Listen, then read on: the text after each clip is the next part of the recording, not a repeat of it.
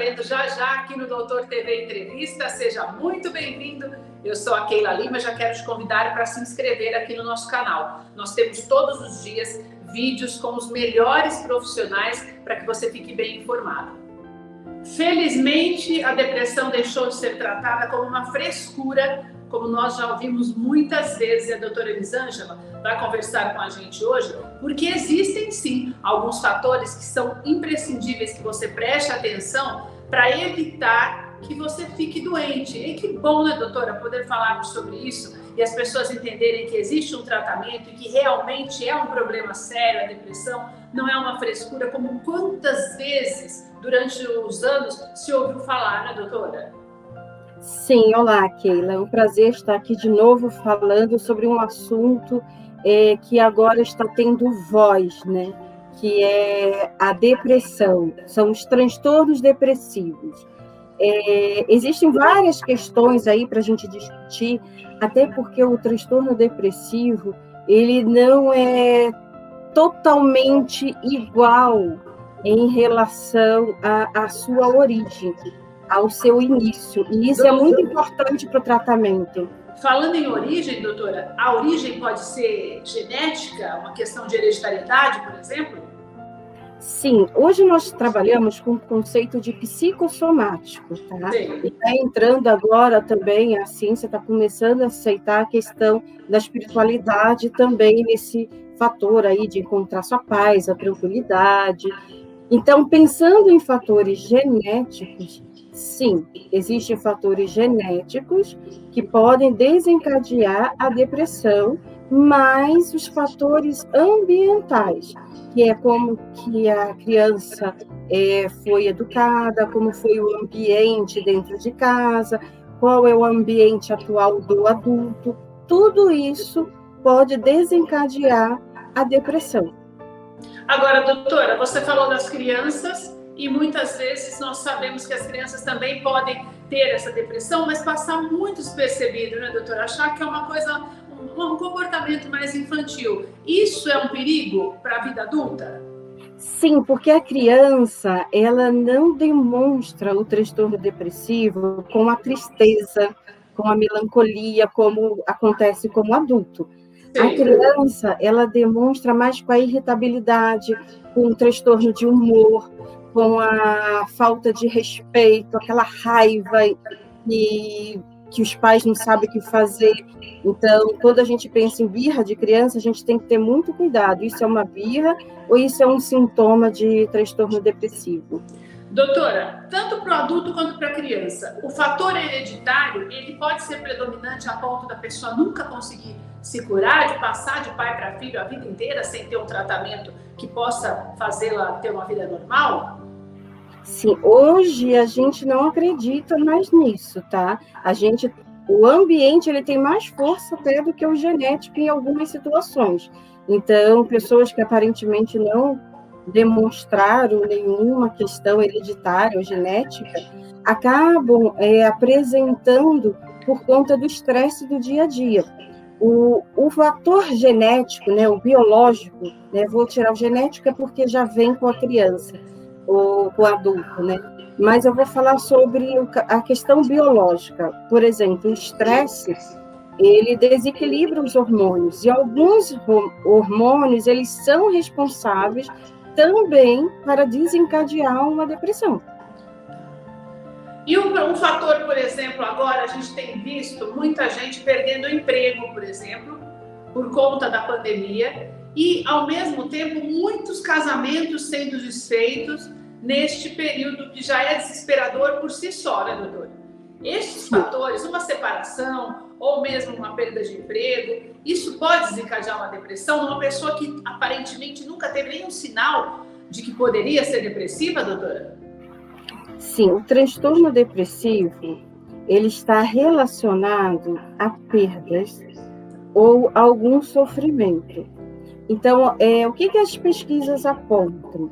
É, existem vários tipos de transtorno depressivo. Existe é, com características melancólicas, é, com características psicóticas, enfim. A depressão, quando a gente fala depressão, a gente está pensando mais no transtorno depressivo maior, mas são vários nomes, tá? São tá. várias é, nomenclaturas por conta das diferenças que existem. Então, a gente pode pensar em duas questões em relação ao ambiente.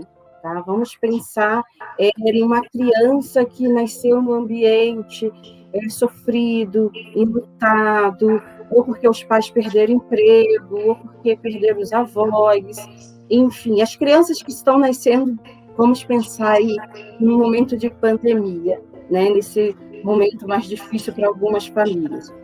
Essas crianças, elas podem desencadear um, algo familiar com o sofrimento. Sei. E esse algo familiar é o que a gente chama de melancolia, um transtorno depressivo com melancolia. Então, é, não aconteceu nenhum fator na vida adulta, tá? mas existe um modo de ver o mundo é, pessimista, porque foi construído dentro dela uma identificação com o sofrimento. Esse tipo de depressão é um pouco mais complexo para a gente tratar, tá? Porque a gente não tem uma causa assim é, específica e essa pessoa não teve ainda a experiência de se sentir totalmente feliz.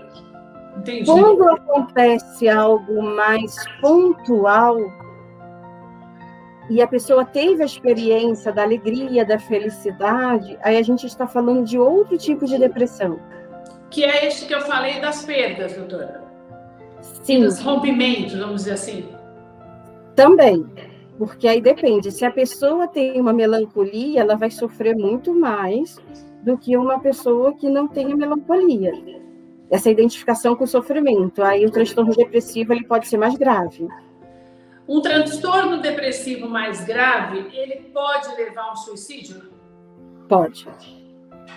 Então, quando é que é? Qual é o sinal de alerta, tanto para uma criança, né, para os pais com relação às crianças, quanto para um adulto, de que ele está ali na tábua da beirada e se ele não procurar ajuda, ele pode morrer, doutora? É, um transtorno depressivo, né, é, que a gente está chamando é, de depressão aqui, é, em caso de suicídio, é, em alguns casos é muito visível, em outros casos é muito sutil. Brincadeiras com morte. Aquela pessoa alegre, divertida, que está sempre brincando com a morte. Ela pode sim estar com transtorno depressivo. Esse povo, por exemplo, doutora, o brincar com morte, desculpa te interromper, mas significa também esse pessoal que não consegue ficar sem uma adrenalina, sem a pessoa que é o tempo inteiro colocar a vida ali muito próxima da morte em esportes ultra radicais, excesso de velocidade, ou a pessoa que bebe demais, assim, demais, demais, muitas vezes, ou usa drogas, tudo isso está incluso nesse pacote? Sim, aí é, é bem particular, cada caso é um caso, porque, por exemplo, na adolescência, no início da juventude, é, é comum não acreditar na morte. Então eu faço. É um assunto muito distante do, do jovem, é, né, Então, assim, eu faço tudo isso porque eu não acredito na morte, eu não acredito que eu vou morrer. Tá. Então, tem essa negação aí também em relação à morte. É, por isso que eu falo que é muito difícil quando é para o lado da brincadeira, porque brincar com a morte também pode ser uma forma de elaborar é, o medo de morrer. Entendi. Então, quando o caso não é tão é, é, claro, né, tipo, olha, eu quero morrer, e as pessoas falam sério, a gente precisa acreditar. Tá. Então, tem todo um, fator. Que é o maior sinal, né, doutora? A pessoa começou a falar mesmo. Se não fala, você tem ainda que prestar mais atenção, mas se está falando, é melhor não deixar para amanhã a mão estendida para que essa pessoa se recupere, né, doutora? Sim. E aí, é, o que, que acontece no mundo atual, que está um pouco melhor, mas ainda não está o ideal? Né? A gente fala hoje sobre depressão de uma forma muito mais tranquila, né, do que no passado, mas muita gente ainda não acredita. A depressão acontece com o vizinho, mas comigo não, na minha casa não. Esse então, é o grande problema, né? Em todas essas questões aí. É, por exemplo, é, baixa tolerância à frustração. É, eu sinto também muito essa questão de como o ambiente pode interferir. É, aquela criança que, que cresceu num ambiente de sofrimento, ela pode desenvolver melancolia. Tá? Mas aquela criança muito protegida, aquele adolescente muito protegido, ele pode não saber lidar com a frustração. Aí o que, que acontece? Cresceu, é, tem tudo, os pais fizeram de tudo para os filhos não serem frustrados, que é o oposto do outro, né, que já sofreu muito na vida. E na sua primeira frustração, do amor que não deu certo, do emprego que não deu certo, já entra no processo complicado. Então, assim, a questão que eu digo é observar, escutar, Observe o comportamento, observe a brincadeira. Aquela brincadeira é um, de morte é uma brincadeira para poder lidar com a morte, com medo de morrer, ou é um aviso de que não aguento mais viver? Doutora, quero te agradecer pelas suas informações, deixar uma orientação muito importante para você que nos assiste que também nos ouve. Preste atenção às pessoas que convivem com você, preste atenção nelas e no teu próprio comportamento. Muitas vezes você deixa de buscar ajuda até por vergonha. O profissional ele está preparado para conversar com você para evitar que o pior aconteça. Doutora, muito obrigada mesmo por estar aqui com a gente mais uma vez e até a próxima. Eu agradeço, Keila. Esse foi o nosso Doutor TV Entrevista de hoje. Quero te agradecer por estar aqui com a gente, te convidar mais uma vez a se inscrever aqui no nosso canal e ativar as notificações mas você também pode nos ouvir por todas as plataformas digitais de áudio. E olha, não se esqueça de acessar também o nosso portal